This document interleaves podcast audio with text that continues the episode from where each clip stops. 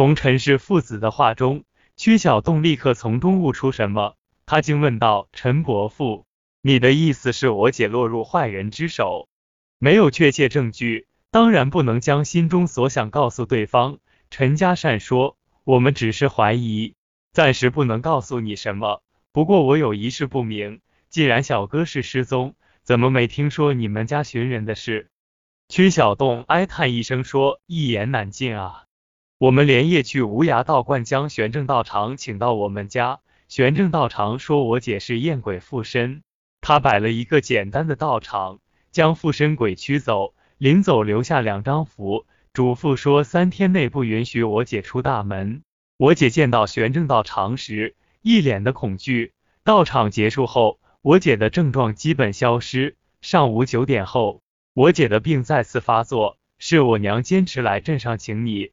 但是将请玄正道长一事对您做了隐瞒，为了给我姐治病，记得您前后去过我们家两次，家父带我姐来济世堂一次。陈家善说，玄正道长的专长是百道场降妖除魔，以我对小哥的观察，他并非厌鬼附体，而是他的心智被施了法术，导致其羞耻感的消失。同时，他的腰带及挂在脖子上的香囊里藏有媚药。这种媚药激活了他人性中男欢女爱的情愫，从而做出轻狂举动。在你家时，我嘱咐你娘将小哥屋里的被褥拿到外面晾晒后，暂且不要用了，被褥及衣物全部换成新的。记得你父亲带你姐来济世堂时，你姐癫狂症状已完全消失。临走时，我又给他开了三副凝神养心的草药。虽说当时我没有识别出。其身上的法术究竟是由谁所施？但我敢保证，法术已被我彻底清理干净。几年来，我一直以为你姐痊愈并已婚嫁，没想到竟然失踪了。曲小栋强忍悲伤道：“从济世堂回去的第五天，那天应该是月末，夜里刮着很大的东北风。自从我姐得病后，我娘就陪着她在西厢房歇息，大门也加了一道门杠。”第二天，母亲醒来时，发现我姐不见了，大门上的门杠也被移开。我娘说她夜里睡得特别沉，或许是被人下了迷药。家父分析我姐失踪的原因可能有两个：一是坏人向西厢房里放了迷药，将我娘和我姐迷晕，之后将我姐抢走，而这个坏人一定是给我姐施法术的那个人；另一个原因是我姐鬼迷心窍。与外面男人内外勾结，趁月黑风高之际私奔。考虑到我姐莫名失踪，指不定引来乡人说什么闲话。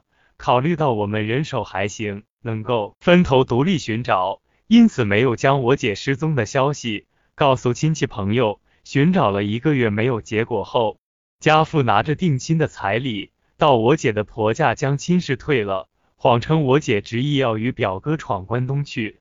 三年来。我们从未停止寻找，同时依旧没有将姐姐失踪的事情告诉人们。就连我哥对我嫂子也没透露实情，担心她不小心说给娘家人。陈家善说：“你的意思是说，你们家一直没有放弃寻找？”没有。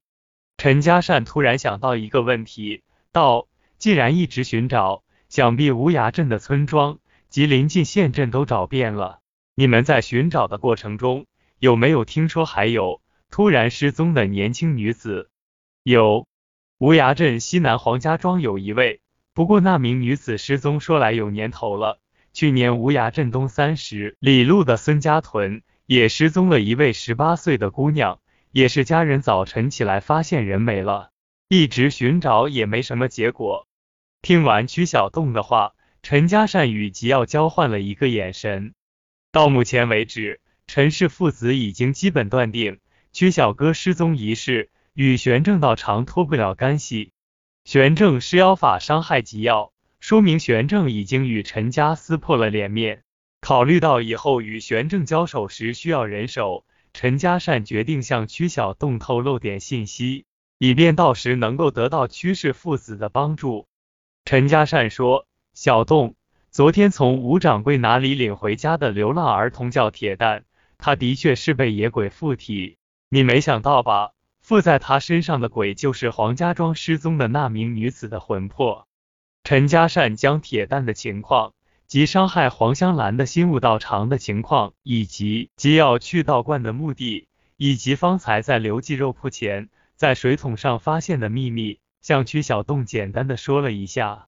最后，陈家善用邀请的口吻说：“回去将我说的这些告诉你父亲，但是仅限于你们父子知道，暂且不要声张。”过年后你们父子来济世堂一趟，到时我们商量一个万全之策。到道观找出新物练功的地窖，抓住玄正，审审他，看他是否是他伤害了小哥。